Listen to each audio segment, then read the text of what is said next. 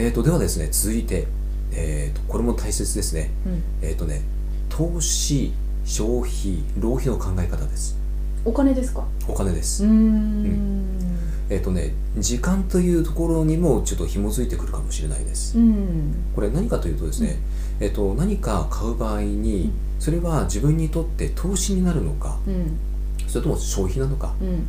浪費なのかっていう、そういう観点で、えっと何かを買うっていうことをしていただきたいんですよ。うん。なんか浪費っていうのはあうん。良くないなってうん。惰性で買ってるなって思うんですけど、はい。消費と投資っていうのが、うん。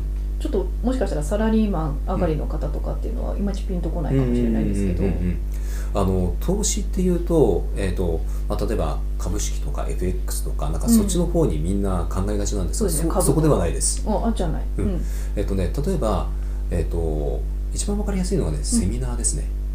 あ独立起業すると、うんうん。自分自身をやっぱり成長させたいとかうん。もっと学ばないといけないっていうんで、うん。セミナーとかによく参加しようっていうふうになる方って多いはずなんです。まあ、確かにいきなりなんかうん。自分で始められそうもないなっていうと行きたくなりますよね。そう。で例えばそのセミナー選びうん。も同じなんですよ。うん。それに参加することによって、うん。ちゃんと自分が、えー、と例えばそのセミナーにセミナーって高いじゃないですか、高いですね。数十万とかしますよね平気で。します。します中には数百万とかもあります、うんうん。でそれがちゃんと回収できるのかどうか。うん。で回収できるっていうふうに自分が思うんであれば、うん。それは投資になるんで、うん。えー、と OK なんですよ、うんうん。ところが付き合いとかでもし行く場合、うん。それは回収できない可能性があります、うん。おそらくねできないです。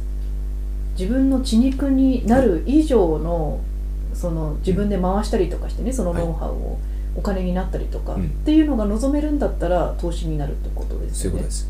お付き合いとか、うん。もしくは自分には必要なさそうだけど面白そうだから行ってみるというのはうん。しないようにしてください、うん。必ず自分がそのセミナーに参加して、うん。そこで得たものを、えー、と行動し実践してちゃんと回収するんだという。うん。それがちゃんとあるんであればうん。参加、うん。それが、えーあこれ参加しても意味ないな、うん回収できないなと思うんだったら、うん。えー、と回あの参加しない方がいいです、それは何に当たりますか？浪費ですか？えー、と消費えっ、とね浪費かな？これは。どちらかというと。そそしたら消費もちょっとそれに近いです、あそうですか、うん、消費はどうどういう感覚ですか？消費って例えばあの、まあ、分かりやすく言っちゃうと備品類、あどうしても使わなきゃいけないもの。うん。うんなるほど。そう例えば文房具とかが一番分かりやすいかもしれない、うん。だからそれが、えっと、消費っていう観点で、うん。えっと、それを購入する。うん。だから、あのー言ってみるとですね、えっと、手帳とかも、うん。えっと、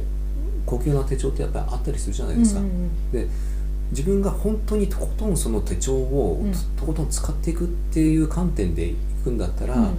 あの高級な手帳とか手出していいと思うんですよ。それは投資になります、うんうん。ところが見栄とか、うんえっとそういうものでうん。そこだけでそんなにそこまであのうん。使わないんであれば、それって無駄になるじゃないですか、うんうん。それって消費なんですよ、うん下手すると浪費になります、うんなるほど。